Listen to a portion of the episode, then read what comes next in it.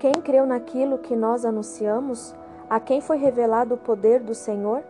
Aos olhos de Deus, ele era um pequeno ramo, brotando de uma raiz em terra seca.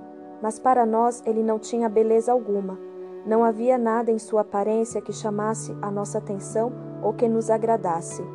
Ele foi desprezado e rejeitado por todos. Ele era um homem que conhecia, por experiência, a dor e o sofrimento. Era como alguém que não queremos ver ele foi desprezado e não demos a menor importância a ele. Apesar disso, ele tomou sobre si as nossas enfermidades. Ele mesmo carregou o nosso sofrimento. E nós achávamos que ele estava sendo castigado por Deus, que Deus o estava ferindo e afligindo. A verdade, porém, é esta: ele foi ferido por causa de nossos pecados. Seu corpo foi esmagado por causa das nossas maldades. O castigo que nos trouxe paz estava sobre ele, e pelos seus ferimentos nós fomos sarados. Todos nós andávamos perdidos e espalhados como ovelhas. Cada um de nós seguia o seu próprio caminho.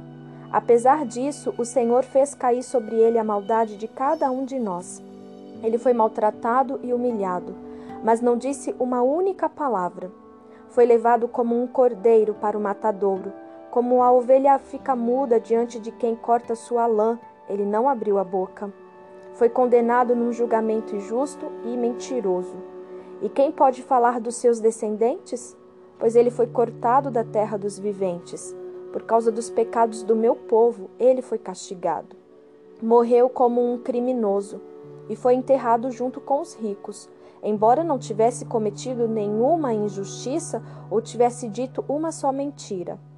Apesar disso, o plano perfeito do Senhor exigia sua morte e seu sofrimento. Mas depois de dar a sua vida como oferta pelo pecado, ele verá a sua posteridade e terá vida longa, e a vontade do Senhor prosperará em suas mãos.